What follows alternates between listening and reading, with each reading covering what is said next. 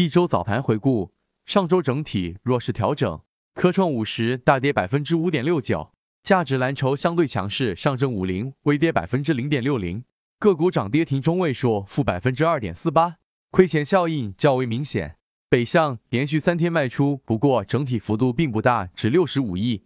主题方面，节前热炒的房地产开发分化继续走强，地产产业链相关的水泥、建筑建材、钢铁等低位补涨。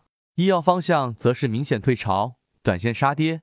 外部冲突影响下，煤炭、化肥保持活跃态势，黄金短线拉升。赛道锂电、光伏、半导体延续阴跌态势。疫情影响下，酒店餐饮短线下跌。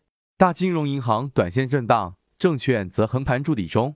整体来看，上周量能有小幅放大趋势，大基建为首的蓝筹护盘，机构重仓股持续阴跌，个股跌多涨少。政策底下，市场自然筑底进行中。